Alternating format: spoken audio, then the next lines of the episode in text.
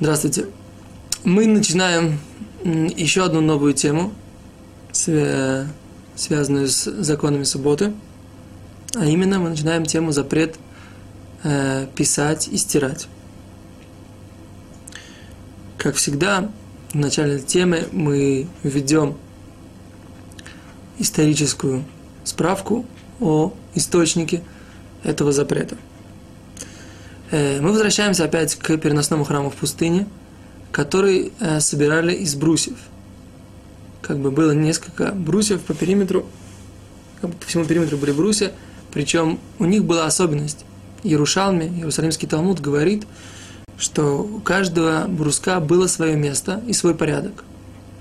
Поэтому, когда этот храм переносной в пустыне разбирали и собирали, нужно было все бруски поставить опять на то же самое место. Для этого каждый из брусков пронумеровывали, а как известно, евреи используют свои буквы и как номера тоже, как цифры, и поэтому на каждом из брусков была нарисована какая-то циферка и или буковка, да, алиф, бет и так далее. И это позволяло их поставить один рядом с другим. И поэтому в... именно из храма мы учим, что у нас есть запрет Торы, когда мы пишем минимум две буквы, потому что минимум две буквы давали нам возможность понять, какой из двух брусков относится э, к какому месту, какой из них идет один за другим. Это э, как бы мы уже выучили, что источник этого запрета и его, что называется, количественное соотношение, то есть количественный размер, сколько нужно написать буквы для того, чтобы нарушить закон Торы.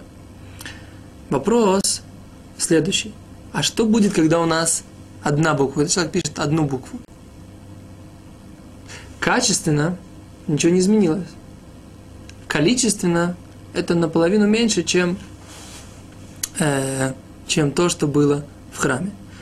И так оно и есть. Человек, который пишет одну букву, он как бы нарушает запрет Торы с точки зрения своего действия, но не обязан принести искупительную жертву. Почему? Потому что количественно только это не является необходимым размером для того, чтобы нарушить полностью запрет Торы. То есть действие запрещено Торой, а результат еще недостаточно важен, чтобы принести очистительную жертву. Э, писать нельзя ни на бумаге, ни на коже, ни на камне, ни на древесине. Да, это понятно. Они писали на древесине, написать на пергаменте. Это то, что также, также писали исторически э, давно-давно. Бумага, на ней также все остается навсегда. И на камне тоже можно, как бы, клинопись и так далее. Тоже это материал, на котором, который используют в качестве материала для письма.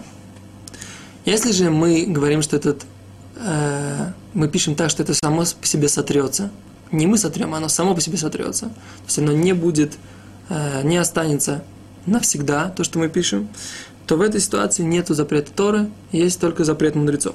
Только. Есть запрет мудрецов, потому что мы создаем написано, написать, например, на окне, и потом э, вот это вот запотевшее окно, на нем написать, и оно потом с него сольется, сольется как бы, и оно превратится обратно в э, испарение сконденсируется вода опять на этих местах, которых мы провели, это тоже будет запрещено мудрецами.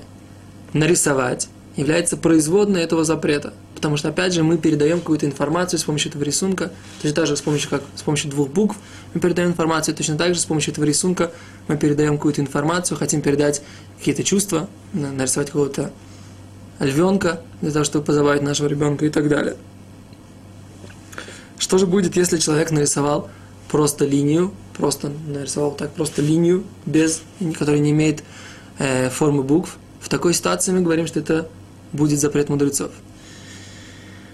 И поэтому мы говорим следующую вещь. Человек, э, ведем еще один, один, один, закон, что человек, который пишет левша правой рукой, а правша левой рукой, это тоже запрет мудрецов, потому что это нестандартный способ письма. Поэтому мы говорим так, что человек, который попал в ситуацию, когда он в шаббат, например, находится в больнице, должен подписать, подписать какой-то документ для того, чтобы э, произвести, как, провели, начали, начали какие-то действия по лечению какого-то его родственника или его самого.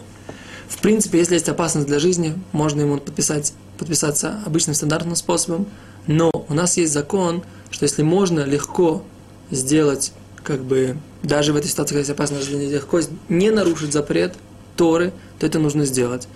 И поэтому, или, например, нет опасности для жизни, но есть опасность только для какого-то органа, или там руки и так далее. То есть нет опасности для жизни никаким образом. Если есть момент, да, то в этой ситуации можно нарушать как бы только запреты мудрецов. Поэтому мы говорим, что что можно сделать по некоторым изменениям, да, то есть как бы это опять же компетентный раввин, и мы будем заниматься возможностями, но что мы, как можно не нарушить запрет Торы еще раз, сделать какой-то, да, сделать какой-то какой-то такой черка, черт, ну, чертить что-то такое, какую-то линию, не имеющую форму буквы, да. Даже, в принципе, это можно так вот ее провести, что, в принципе, кажется, что вы подписываете свою фамилию. И сделать это, если вы правша левой рукой, а если вы левша, сделать это правой рукой, тем самым вы как бы не нарушаете запрет Тора. Опять же, если вас как бы заставляют говорить, что вот мы не можем различить вашу, вашу подпись, а вопрос идет о жизни человека, понятно, что можно написать стандартно. Так, Э, если нужно написать две цифры, или нужно написать восклицательный и э, знак, или вопросительный знак, или какие-то другие два знака препинания, это тоже запрет Торы. Писать на любом языке, это тоже запрет Торы. Так. Поставить печать, это тоже запрет Торы, и там нету разницы, правой рукой вы ставите печать или левой, потому что это удобно одинаково обеими руками. Можно даже, когда человек стирает Бывает такая ситуация, что он стирает что-то, не пишет, а тем самым он нарушает запрет писать, потому что, стерев одну букву, он получает в результате другую. Например, у него есть буква «далит», он снял у него, сре, э, стер э, вот это вот с правой стороны кусочек крышечки на этом «далите», у него получилась буква «рейш». В такой ситуации он, возможно, нарушает, невозможно, а нарушает запрет Торы. Спасибо. Это был вводный урок по запрету писать и стирать. До свидания.